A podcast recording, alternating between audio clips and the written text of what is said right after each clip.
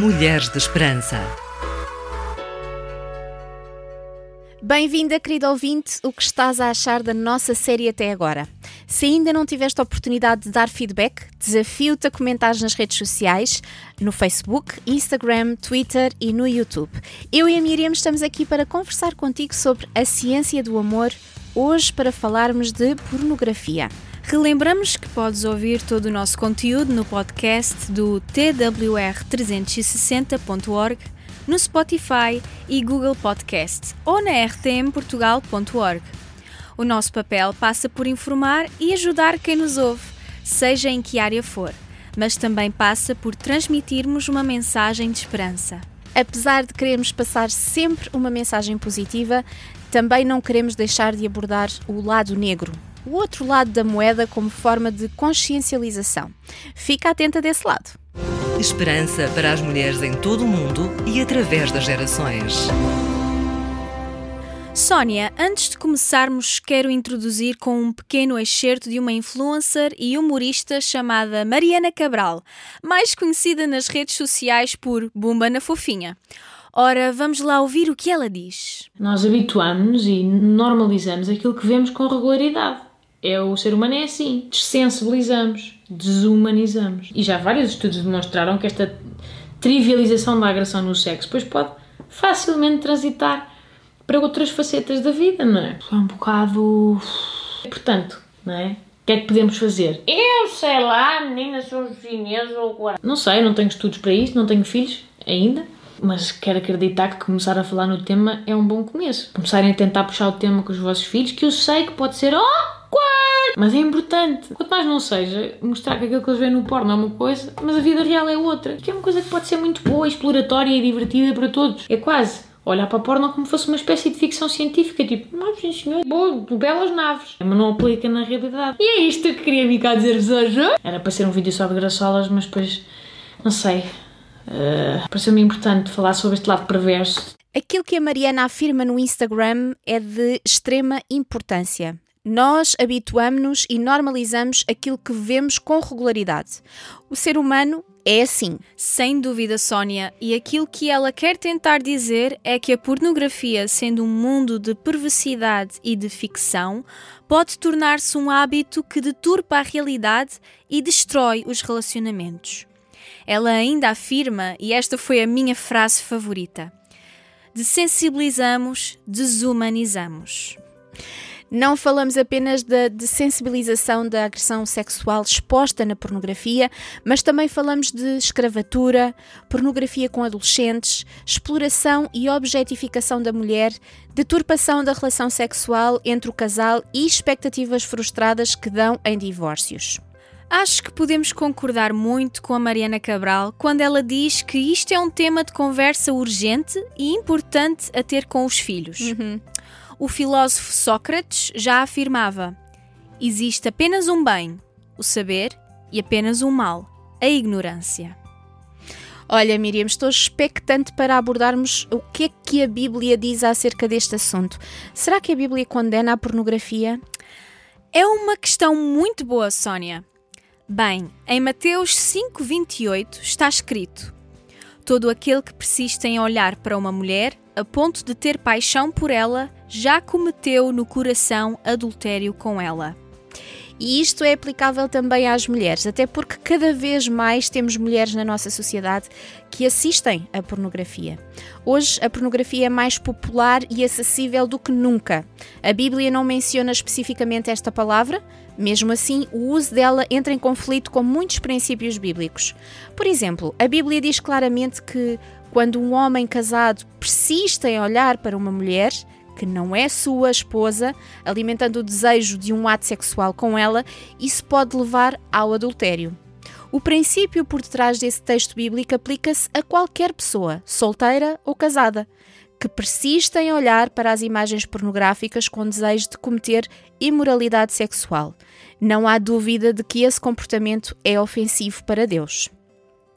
A pornografia é errada mesmo quando não leva a pessoa a cometer imoralidade sexual?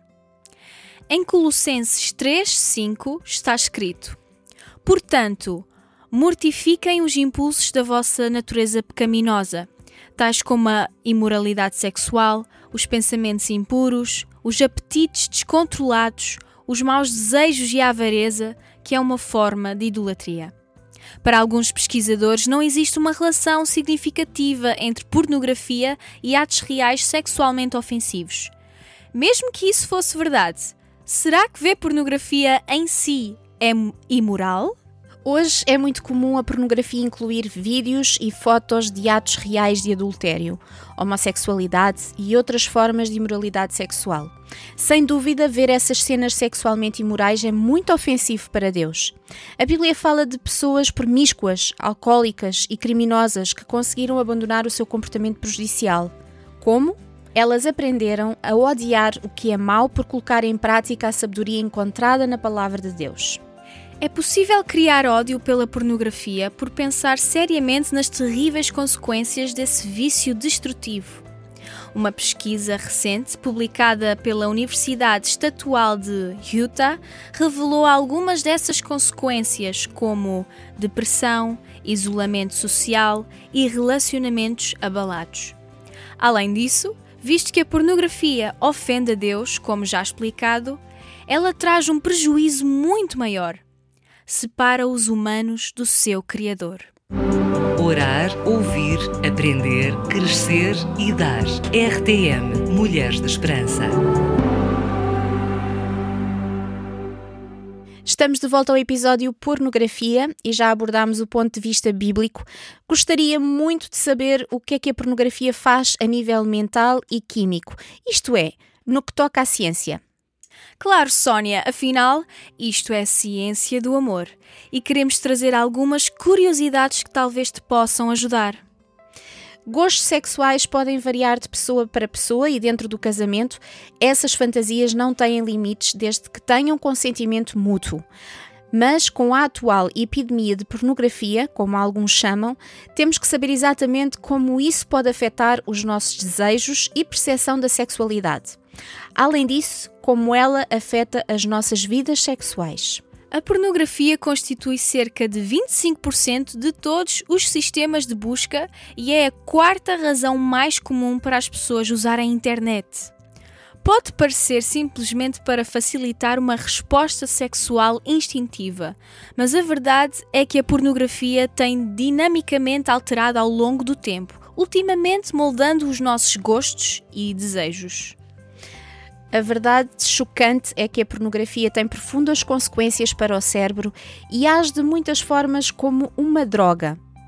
Com a exposição prolongada, a sua tolerância torna-se maior e muitos encontram-se frequentemente viciados. Embora não seja uma substância física, conduz a uma perda geral de controlo.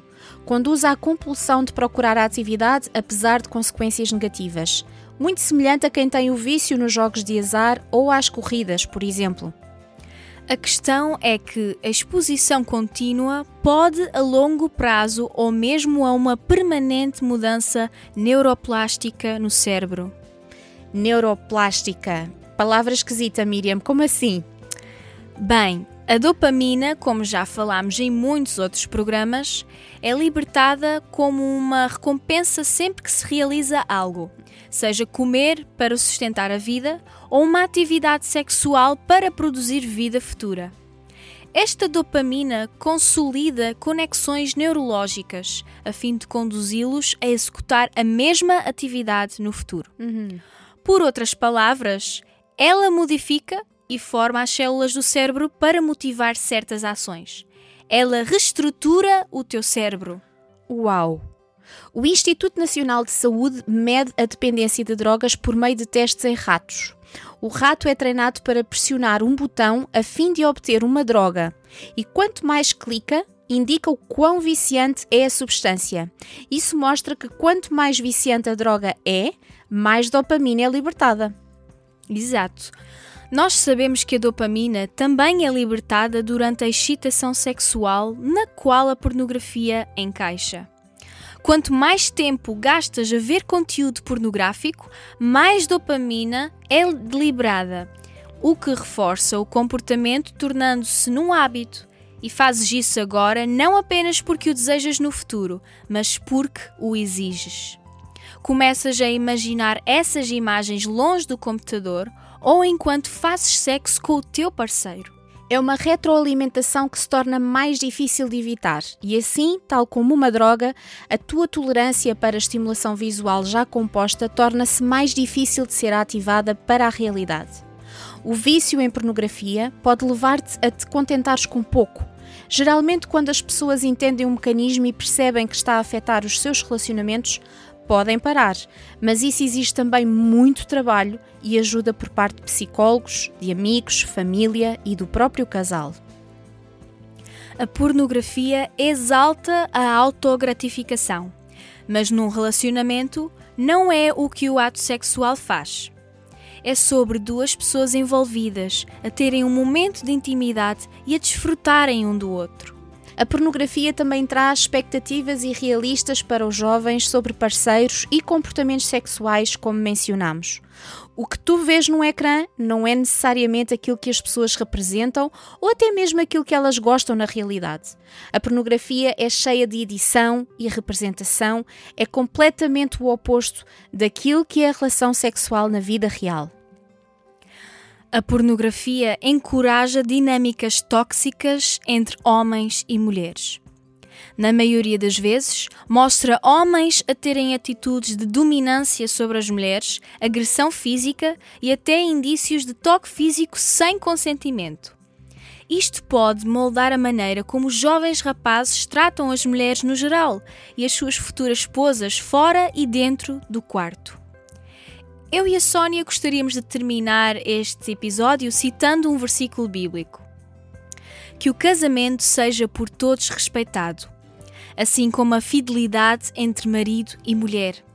Deus castigará sem falta os que se entregam à imoralidade sexual e cometem adultério. Conheces alguém que precisa de ajuda nesta área? Alguma vez estiveste viciado em pornografia? Como te libertaste desse vício? Podes contactar-nos e partilhar a tua experiência, seja ela boa ou má, assim como também podes pedir um conselho. Garantimos que, se for da tua vontade, podes permanecer em anónimo. Mais uma vez dizemos que não há razões para vergonha se precisares de ajuda.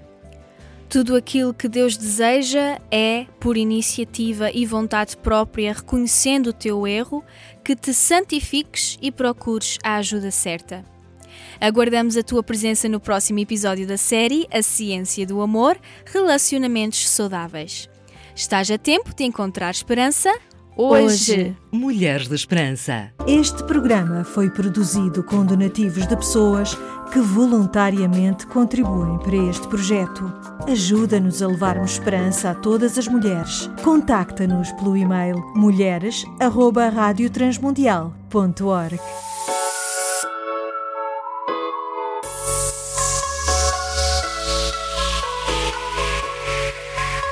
Mulheres de Esperança. Uma produção RTM Portugal.